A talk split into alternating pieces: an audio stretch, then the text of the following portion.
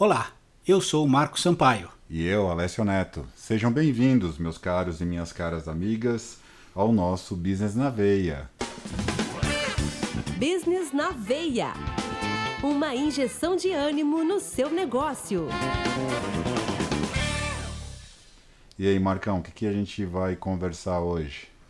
Olha, acho que primeiro, como é o primeiro episódio, acho que a gente precisa explicar para as pessoas o que vai ser o Business na Veia. O Business na Veia vai ser um podcast que vai falar sobre negócios e tudo o que envolve esse universo, sem ser chato. E aí, a gente vai ficar só conversando ou vai ter mais alguém aqui com a gente? Olha, se a gente ficar só nós dois, vai ficar chato. Como diria minha filha, boring. É. Então, assim, a gente vai ter que trazer gente, convidados, especialistas, que vão vir contar sua história, sua trajetória, seus tropeços, porque todo mundo gosta de falar das pingas que toma, mas ninguém fala dos tombos que leva. Ah, é. E a gente, no mundo de negócio, a gente vê um monte de histórias e parece que só a gente não faz certo, porque todo mundo só faz gol. E não é bem assim. A gente sabe que na, na vida real a coisa é um pouquinho diferente. É, a gente não vai ficar só nessa coisa do, da, do mundo perfeito do LinkedIn, né? Dessas histórias de sucesso, de todo mundo feliz, de todo mundo cumprindo suas metas, né? Batendo aí, marcando seus gols. Eu acho que o legal mesmo é a gente fazer sempre um bate-papo, né? Para falar né, com, chamar convidados, com os especialistas, para a gente poder falar o que acontece nas empresas, né, sobre comportamento, mercado. E acho que uma coisa muito legal que já de alguns anos vem acontecendo é falar também de responsabilidade social, né? É legal, tudo isso. E, e gente, eu vou primeiro fazer aqui um, um breve meia-culpa. A gente está gravando esse podcast agora, mas eu confesso para vocês que é, no começo eu não via graça nessa história de podcast. É, a primeira vez que eu fui escutar um podcast, eu baixei ele no computador e fiquei meia hora escutando aquela conversa, até a hora que eu me liguei que eu posso escutar fazendo outras coisas. Então, é, a gente que é mais velho tem essa dificuldade. É, fala isso por você, né? Porque, ó, eu tô sempre antenado nas coisas aí, né? Eu ouço meus podcasts, eu adoro o Nerdcast, é, adoro saber as coisas de série, né? E, claro, tô lavando louça, tô ouvindo aí um podcast. Né? Tô trabalhando, tô ouvindo um podcast. Tô indo pro trabalho, tô ouvindo podcast. Até dormindo tô ouvindo podcast. Mas pode tudo isso, Arnaldo? Olha, poder não sei se pode, né? Mas é legal. O que que acontece também, né? A gente tá fazendo essa brincadeira, mas o podcast é uma oportunidade, não deixa de ser como se fosse quase um programa de rádio. Só que a diferença é que o governo não dá concessão, né? A gente tem a liberdade, é a nossa voz que a gente está colocando, os nossos pensamentos, as reflexões, né? Isso aí é bacana, né? O que você falou aí do... Eu tenho uma história engraçada de podcast, por quê? Eu, a primeira vez que eu ouvi um podcast, eu fiquei olhando para a tela do meu computador durante 45 minutos. Eu acho que alguém lá de cima gosta de mim, deve ter soprado no meu ouvido e falou: Ô, oh, meu filho, você pode trabalhar, você pode fazer outra coisa. Você não precisa ficar olhando para a tela do computador e ouvindo o que os outros têm a dizer, né? É aquela coisa, não sei. Eu sou da época que a gente jogava bola na rua, jogava vôlei na rua, e eu chorava de rir quando passava o carro, a gente levantava a rede de vôlei e a pessoa que estava dentro do carro ela baixava, né? Podcast foi isso, foi essa minha experiência, né? Eu percebi que não é que nem quando também a gente falou do, do carro, que você vai procurar um endereço e você abaixa o volume do rádio do carro para ver se você encontra o endereço ou não. Então você pode ouvir o podcast, pode ouvir o nosso Business na Veia e tocar a sua vida, fazer o trabalho, aí fazer o que você tem que fazer, mas não deixa de ouvir a gente. É, porque aqui a gente vai falar muito para quem decide empreender. Porque para muitas pessoas, empreender é um caminho sem volta. Ainda mais dependendo da, da idade de cada um de nós, o mercado de trabalho não te aceita mais. Então você passa a ter a necessidade de empreender. Ou se a sua profissão acabou. Porque tem muita gente que a profissão perdeu sentido ou ela simplesmente foi extinta por causa de tecnologia, por causa de novos, novas situações, programas e, e uma série de situações. É, acontece muito, né? A gente realmente empresa, a gente vivia discutindo isso antes de a gente criar o que o Business na Veia, tanto eu quanto você, Marco, a gente vivia discutindo uma série de, de comportamentos, né, mas e, de realidades nas empresas, né? A gente monta um negócio às vezes é, não por uma paixão de fazer alguma coisa, é mais realmente para ganhar dinheiro porque tem que sustentar, né? Então uh, acontece de que às vezes o negócio não vai para frente porque a gente não coloca o coração no que está fazendo, né? A gente está só preocupado em pagar as contas e a gente vive num país ainda que ele é muito burocrático. Então você empreender é uma loucura, isso é coisa de louco mesmo. É você pular de um prédio sem paraquedas. O empreendedor é, é isso. Ele salta sem saber se ele vai conseguir abrir o paraquedas e chegar lá embaixo são e salvo. Né? Não, isso é a gente que empreende aqui no mundo dos mortais. Porque aquele pessoal que ganha prêmio nas revistas, eu fico olhando, a pessoa tem um patrimônio familiar de alguns centenas de zeros atrás do primeiro, dos dígitos iniciais, Aí a pessoa resolve empreender. Eu fico pensando, empreender assim fica mais fácil. Você tem mídia, você tem dinheiro, você tem relacionamento, você não tem que se preocupar como fecha a conta. É bem mais tranquilo. Agora, muita gente que eu conheço, ele nem abriu empresa, ele já está preocupado como é que fecha as contas. Então a primeira coisa que a pessoa se preocupa é realmente subsistência, é. sobrevivência. Isso é verdade, é o que você falou mesmo. O nosso mercado está mudando constantemente. A gente tem uma questão aí pesada, e eu digo pesada não só de forma negativa, mas a tecnologia está mudando a nossa vida né, de uma maneira muito rápida. Então, é, os nossos hábitos, vamos dizer assim, de, do mês passado já não são mais os mesmos hoje. Né? Não sei do que você está falando. Minha filha outro dia me perguntou como é que eu sobrevivi sem celular quando era pequeno. É, não, é isso, isso é, eu acho bacana, porque uh, você pega a geração de hoje, até a revista Veja soltou uma, uh, uma das últimas edições aí, foi da, da geração que nasceu nos anos 2000 para cá, ou seja, estão completando 20 anos. Então já, já nasceram dentro da internet, é, já começaram a, a, Você falou uma coisa que eu lembrei agora também assim. Pô, pega uma criança aí de 10 anos de idade, ela já nasceu com um smartphone na mão com seis meses de idade, o pai e a mãe, para distrair a criança, dá um, um smartphone né, na mão da criança. Então, são outras realidades, são, são outras coisas. Mas, uma coisa que eu sempre falo e a gente sempre discutiu, que é, é legal a gente saber equilibrar as coisas de assim, ter uh, o pessoal aí da inovação, mas junto com quem tem experiência e maturidade, tá? Porque também no negócio não adianta só ter o jovem que tem aquela ideia matadora, né? Hoje se fala muito das startups, né? Essa grande é, no, é, moda, né? De que tudo é uma startup. Ah, então antigamente a gente falava assim: você está desempregado, para não pegar mal, você não fala que está desempregado, você falava: ah, e aí, como é que estão as coisas? Ah, então eu tô com uns projetos aí. Hoje já não falo mais dos projetos aí. Não, então, eu estou com uma startup aí, estou começando um negócio novo, né? Então, a, a importância de ter um equilíbrio entre juventude e maturidade. Né? A experiência ela é importante porque não é só questão de. Tudo bem, a gente pode ficar desatualizado em questão de tecnologia. Nós não sabemos tudo. A grande realidade é essa, a gente não sabe de tudo. Só que quem tem uma certa maturidade aguenta mais os tombos, que nem você mesmo brincou, falou da questão das pingas. Então, todo negócio, a gente está sempre caindo, está sempre levando rasteira. Né? O, o, o, sucesso do negócio também depende do quanto a gente aguenta levar tombo, levantar, levar tombo, levantar, até não levar mais tombo. Em resumo, nós vamos contar as histórias de sucesso, mas a gente vai também falar dos fracassos. Porque o que pouca gente sabe é que no fracasso que a gente tem grandes lições.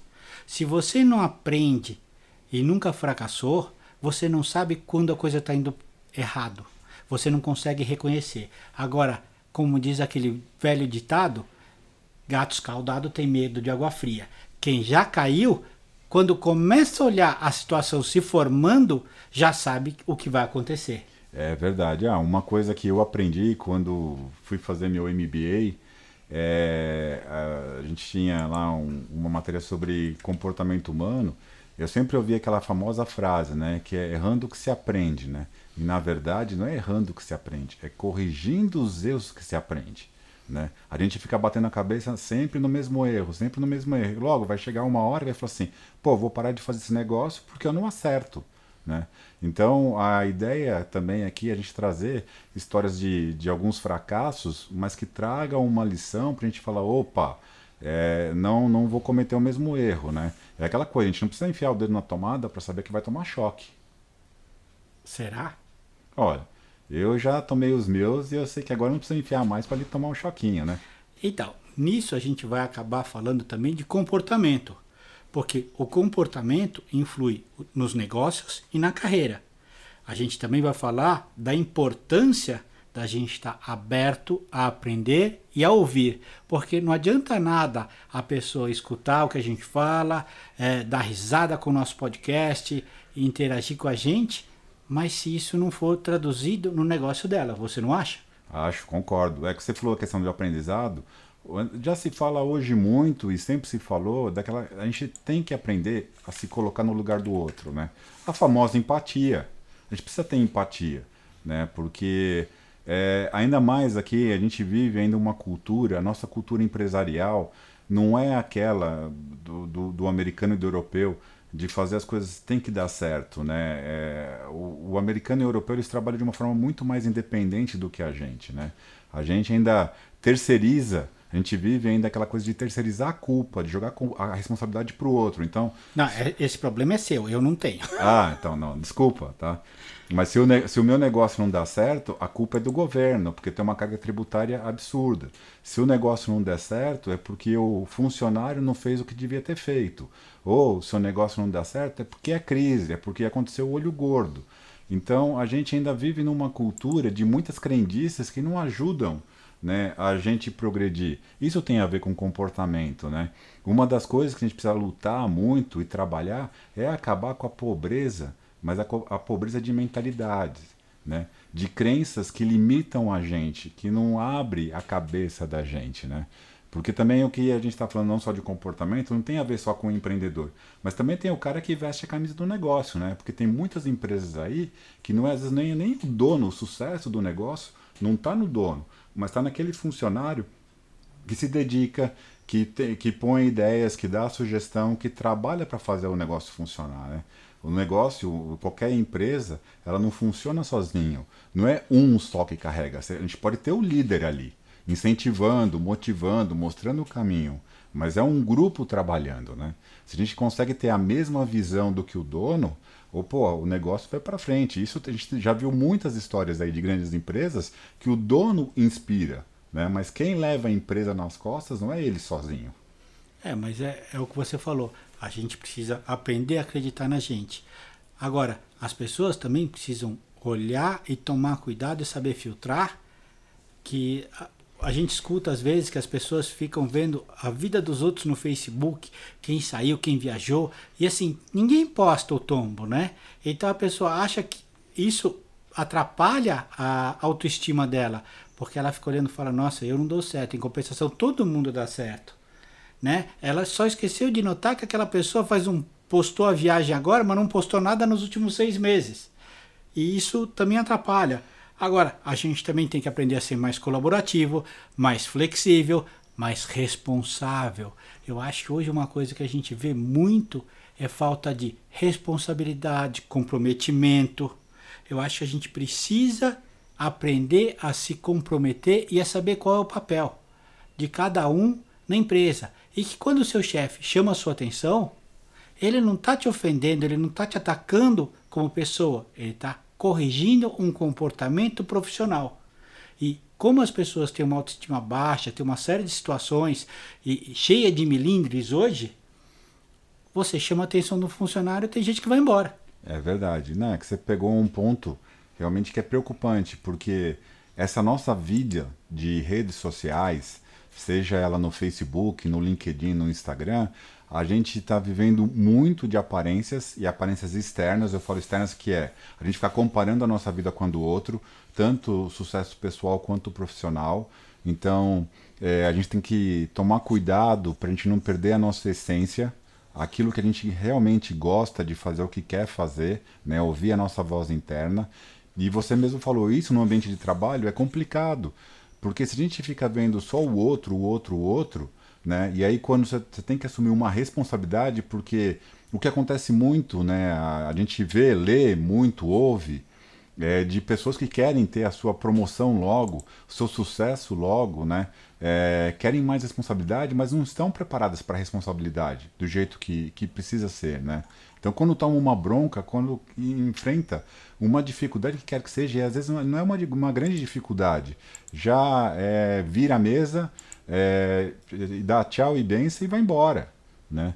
E isso é complicado hoje. A gente precisa a, aprender a ter mais resiliência, né? é uma palavra que hoje todo mundo fala, mais paciência, é uma visão também de longo prazo. Né? Porque mesmo que o mundo, a gente está vivendo essa turbulência toda aí de, de novidade, de tecnologia, de mudanças, não sei o quê, a gente precisa pensar a longo prazo. A gente está com uma expectativa de vida cada vez maior. Né? Antigamente, antigamente que a gente diz aí 30, 40, 50 anos atrás, a expectativa de vida nossa sei lá, era em média de 65 anos, 70 anos. Hoje a gente está passando fácil aí da casa dos 75, 80, 85 anos, pô. Então a gente precisa também ter um projeto de vida, um propósito de vida maior, né, para poder fazer as coisas com calma. Não precisa ter também ser essa pressa loucura toda, né?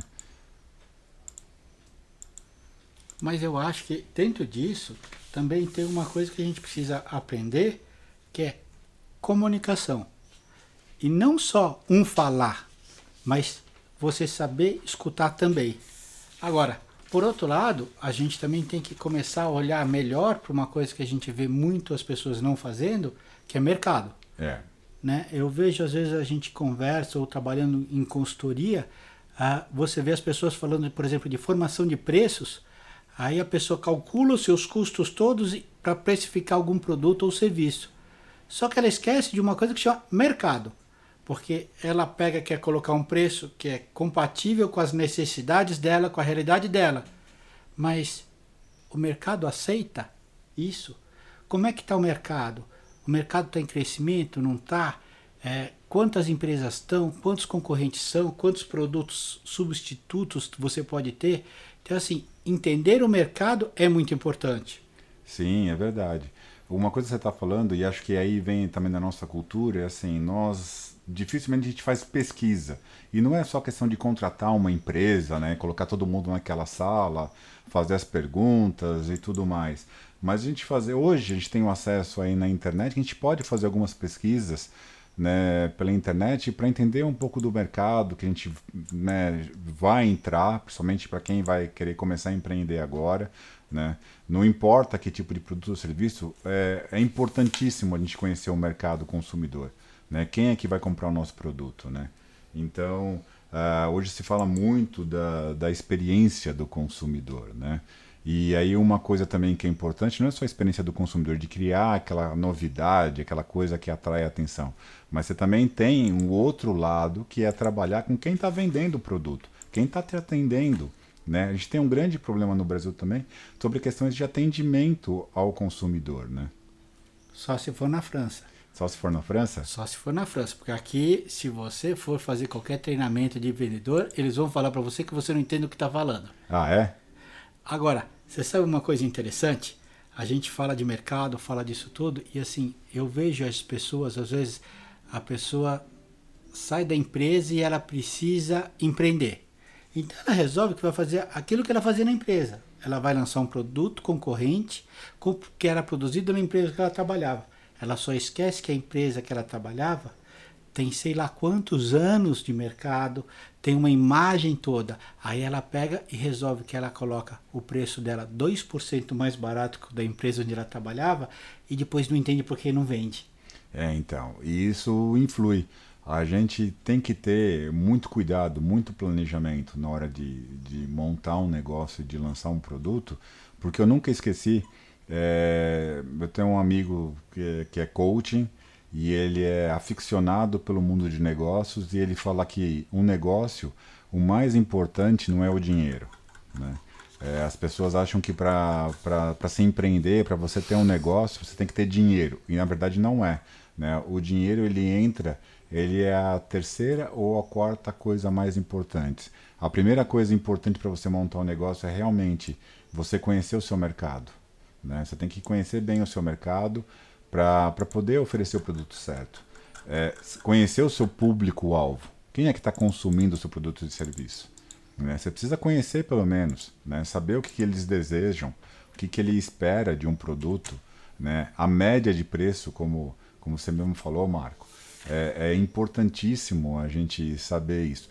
Né? Então, tem questões de marketing que a gente vê. Uh, tem, se pesquisar pela internet, tem essas dicas, mas é importante ter. Às vezes, você não, não tem condição de ter um profissional para trabalhar dentro da empresa, mas contratar uma consultoria que ajude nos primeiros momentos, né? que ajude a, a, a planejar, a dar os primeiros passos, a, a, a ver como é que está o lançamento do produto, como é que o público está recebendo isso, né? E é como a gente falou também, e vamos repetir de novo aqui, não ter medo de errar, não ter medo de fracassar. Não é porque lançou o produto e ele não vendeu o que, é esperado que tem que parar, ou que tem que cortar o serviço do, do, do pessoal de consultoria de marketing porque ah, não acertaram de primeira. Também não é assim. Né? É um processo, é uma evolução e é um aprendizado. Agora é importante também falar o seguinte: nós não vamos ficar aqui falando só de e-commerce. Nós vamos falar de loja física, de loja de varejo, varejo que onde a pessoa interage com o profissional, interage com o vendedor, com o atendente. Nós vamos falar de tudo e também vamos falar de responsabilidade social. Porque o que pouca gente sabe, Alessio, é que muitas empresas têm uma participação social muito interessante. Elas fazem muito trabalho social. E aqui no Brasil você pegar e anunciar que você faz um trabalho social é quase que eh, as pessoas chegam a te olhar feio, né? E a gente vê que em países como a gente estava até falando dos Estados Unidos, nos Estados Unidos muitos dos colégios, das universidades, dos museus, dos hospitais, quando recebem um patrocínio, dizem quem foi que pagou por aquilo, Sim. quem foi que investiu. É um reconhecimento da comunidade, da sociedade para aquela empresa, para aquela pessoa, porque fez alguma coisa em prol de todo mundo. E aqui a gente parece que isso é feio.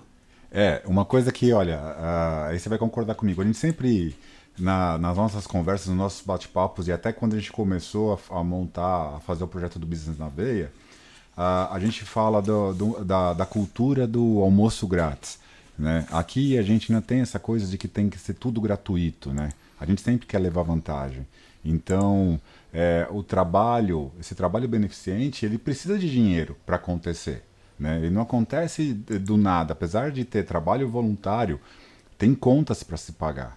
Então, você vê aí muita gente lutando para ajudar, né? seja em tratamentos de saúde gratuitos, né? a gente já tem N casos, educação, você vê um trabalho de responsabilidade social aí bacana, de formação, de, de dar apoio para a educação. E as marcas, elas merecem, ainda mais essas, essas empresas que, que apoiam, que investem, realmente elas têm que ter um reconhecimento do que, do que estão fazendo, né? Hoje, o, o, a responsabilidade social ainda aqui no Brasil, ela é, é considerada ainda como uma ferramenta do marketing, porque ela agrega coisas positivas para a marca. Não deixa de agregar, tá? Mas é, é lógico, a gente está, vamos dizer assim, para daqui 10 anos, 15 anos, 20 anos, por exemplo, vai deixar a responsabilidade social deixar de ser só uma questão de marketing, vamos dizer assim, e vai entrar no negócio como, como uma prioridade. Como você mesmo falou, nos Estados Unidos, as empresas patrocinam é, universidades porque é dali que elas distraem o material humano para trabalhar ali, né, de formação. Você tem funcionários mais bem qualificados, né? Então há uma consciência maior das coisas. Então realmente é uma responsabilidade social. É que aqui, aqui a gente tem a cultura do patrocínio, né? É. Então você tem diversos atletas é, que até deixam de, de, de, prosperar ou de progredir porque o patrocínio não funciona totalmente. Mas é, é bem complicado isso. Ah, a gente vê é, só quem gosta de fazer de falar do que, do que de, dessas obras sociais é político. Que antes de dar ou de fazer qualquer coisa, ele põe a placa, dizendo que ele vai fazer, que ele vai lançar a ponte, que ele vai fazer isso. A creche é um terreno baldio, mas já tem a placa com o nome dele dizendo aqui vai ter uma creche do fulano de tal. Né? Agora, se for uma pessoa física comum ou for uma empresa que está dando prédio que já está pronto, que a, que a estrutura já está começando, ah, isso é feio. É, isso é verdade. É, a responsabilidade social é como a gente tá falou no começo também, é quando você cria um negócio com um propósito, né? Que aí não é só o dinheiro pelo dinheiro. A gente pode, na, no, no, no plano de negócios, ter isso, de que parte do lucro é revertido para a sociedade. E tem N formas de se reverter isso. Então eu acho bacana a gente ter esse espaço de conversar com pessoas que trabalham com isso para inspirar mais, mais a gente a ter uma cidade melhor. Quando eu fui gerente de marketing, é, eu gostava muito de, de conseguir transformar ações de marketing em ações onde você usava a responsabilidade social ou ações sociais para você, você divulgar a empresa. Então eu conseguia cumprir meu objetivo empresarial e profissional, que era fazer divulgação e, e colocar o nome em evidência da empresa, mas ao mesmo tempo fazendo ações onde você trazia um benefício para a sociedade, onde você ajudava as pessoas. Porque isso é, é, é interessante a gente conseguir fazer isso. Faz bem para a gente e para as pessoas que estão para o consumidor. Não, verdade. É como a gente falou. E aí não é chato. Não é só essa coisa questão de números, né? A gente acaba colocando mais coisas aí no meio. Então é, é isso que, que, que torna o trabalho melhor, mais motivar, vamos dizer assim, mais motivacional, não sei. Bom, então, é, olha só, o pessoal da manutenção acho que está serrando alguma coisa aqui no estúdio, gente. É. Mas fiquem tranquilos que ele não vai, não, a casa não vai cair. É, na verdade é como a gente está falando, né, assim, é, o que vocês estão ouvindo é que a gente está aqui numa área que é, é, uma área ilegal, aqui que tem um manancial, está tendo um desmatamento ilegal aqui, tá? Já que a gente falou de responsabilidade social, só vocês ficam tranquilos, tá? Porque. Olha, cuidado que alguém pode acreditar. Mas a grande. A grande é, é, é bem isso que a gente fala. A gente vê que não pode dar saquinho no supermercado. Porque a gente tem que salvar o mundo e o plástico é. acaba com o mundo. Verdade. Agora, se você pagar, você pode levar quanto você quiser. É verdade, é verdade. O, can, o canudinho está mudando o mundo, né? A proibição de, de, de venda de canudinho já está fazendo com que não haja mais quase plástico nos mares. Sendo que o que mais dura, é, estatisticamente, é a bituca de cigarro. É. Mas tudo isso não interessa. Exatamente. Viva o discurso populista e as, viva, viva tudo. Mas vamos lá. o nosso objetivo, gente, vai ser sempre estar aqui trazendo para vocês e falando com vocês de forma descontraída sobre negócios. E nós vamos estar sempre aberto a receber mensagem. Então, eu queria dizer para vocês, nos sigam nas redes sociais. Redes sociais a gente vai abreviar para Facebook, tá? É, mandem e-mail que a gente é mais velho, a gente responde e a gente vai falar com vocês e a gente vai procurar é, trabalhar com, com os nossos conteúdos também, é, trazendo coisas que sejam de interesse de vocês. Sim, é. É, ele falou só o Facebook, mas pode deixar que a gente ainda vai ter umas outras redes sociais aí, tá? A gente vai trabalhar com o LinkedIn também. Pode, pode ficar tranquilo que a gente vai ter mais canais de comunicação, né? Isso é promessa dele. É. Não, mas olha, gente. O, o que a, a gente está falando aqui do Business na Veia é de ter sempre esse, essa troca, essa troca de experiências, né? Essa, vamos dizer assim, uma comunicação de mão de, de via dupla. Então não é só a gente aqui conversando, a gente falando. É, os próximos episódios vão ter os nossos convidados, né? E eu acho que também vocês, se vocês tiverem algo que queira dizer sobre o mundo dos negócios, tem alguma contribuição, fala com a gente, vamos aí, vamos marcar um dia, vamos gravar, vamos conversar, vamos bater um papo, né? É sempre de uma maneira leve, tá? Então, vocês podem aí dar sugestões, pode criticar, falar, pô, meu, vocês estão muito para baixo. Assim não dá, eu tô com o meu sonho aqui de criar minha startup e já ser um unicórnio em um ano. Desse jeito não dá, eu quero coisas mais motivacionais. Isso tudo, isso tudo é mentira dele. Se você tem uma startup que vai ser unicórnio, pode ligar para mim que a gente faz um bem bolado, a gente ajuda mesmo, mas ela for unicórnio, tá? Não, é, um unicórnio em um ano, pô, até eu gostaria, viu? Bom, gente, mas eu queria agora agradecer a audiência de vocês, é, avisar vocês que a gente, a partir da, de agora, vai publicar um episódio todas as quintas-feiras, que é para dar tempo de você pegar, escutar no final de semana, baixar isso daí com calma, e a gente vai estar tá sempre por aqui. E vou pedir para vocês que vocês tiverem qualquer opinião, qualquer crítica. Se for crítica, não manda para mim, que eu, esse é um programa, um programa de alto astral. Agora, se for qualquer elogio, a gente está disponível nas redes sociais. Eu sou Marco Sampaio e da Caimã Consultoria. Olha, gente, eu quero agradecer e também pedir desculpas, né? Como é nosso primeiro episódio, a gente tem ainda tá vai aprendendo com o tempo. Gente... Você, eu já tô nasci pronto. Olha só, hein? É, esse é um gênio, viu? É o rapaz é, é um talento nato. Mas eu quero agradecer também a audiência de vocês, a paciência, né, de ouvir a gente, ainda mais com esse fundo aí de motosserra, né, porque nós, nós também temos o nosso lado de responsabilidade social, nós estamos aqui no meio de uma mata, né, que logo vai se transformar num grande empreendimento, num grande negócio, né.